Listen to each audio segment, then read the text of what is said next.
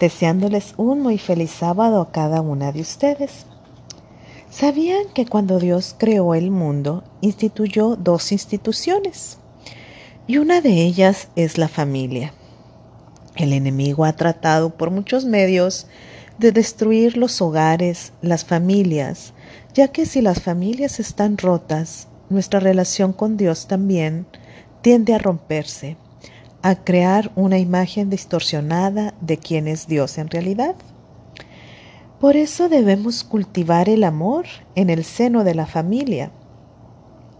Si nosotros en nuestras familias conserváramos un corazón tierno y si lo manifestáramos tratando noble y generosamente a cada miembro de nuestro hogar, que si diferimos de gustos, opiniones, no nos pelearíamos por eso. Si cada esposa buscara oportunidades de expresar su amor por su esposo mediante actos corteses, y por otra parte, si el esposo fuera amable y considerado con su esposa, ¿saben qué pasaría? Los hijos participarían de este mismo espíritu. Entonces, esta influencia impregnaría con un aroma agradable en todo tu hogar y se evitaría muchas miserias en las familias. ¿Cuál es el aroma que despide tu hogar? ¿Cómo tratas a tus hijos, a tu esposo?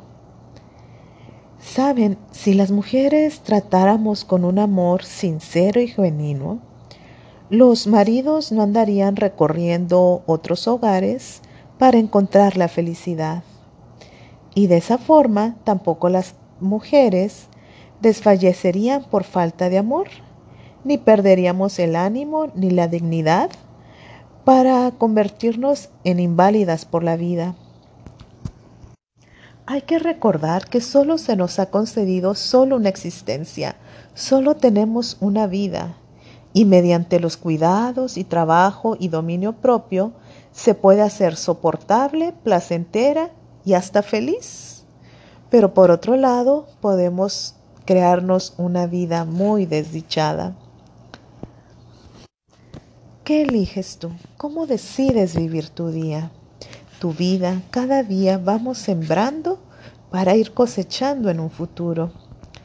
Si nosotros somos bondadosos dentro de nuestro hogar, este hogar va a ser placentero y va a dar ganas de habitar en él.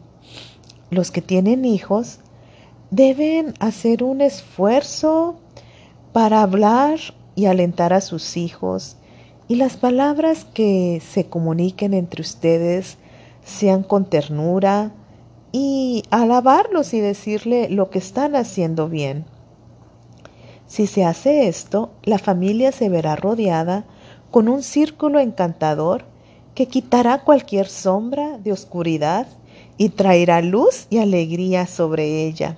Hay que recordar que la ternura y la paciencia mutuamente son brindadas. Y si hacemos esto, el hogar se va a convertir en un paraíso y los santos ángeles habitarán en el círculo de ese hogar. Pero los ángeles se apartarán de una casa en la que escuchan palabras desagradables, gritos, críticas, luchas e irritación. La ira, la queja y la falta de bondad apartan a Jesús de esa morada. Ojalá que nosotros, con nuestro trato, realmente invitemos a Jesús a que more en nuestros hogares Hoy el versículo que vamos a estar escribiendo lo encontramos en Hechos 16:31 que dice, cree en el Señor Jesús y serás salva tú y toda tu casa. Qué hermosa promesa, que es una realidad para tu vida el día de hoy. El estudio que vamos a hacer va a ser sobre la hojita que les voy a estar mandando lo leen y dedica un tiempo para reflexionar sobre la lectura y aparta un tiempo especial para hoy platiques con Dios acerca de la situación particular que está viviendo tu hogar. ¿Cómo tratas tú a tu esposo, a tus hijos, a tu familia extendida. ¿Cómo te tratan ellos a ti? ¿Cómo te sientes con el trato que te están dando? Platícaselo a Dios en oración. Hoy es un día muy especial que puedes dedicar un tiempo para estar a solas con Jesús y contarle la situación de su hogar.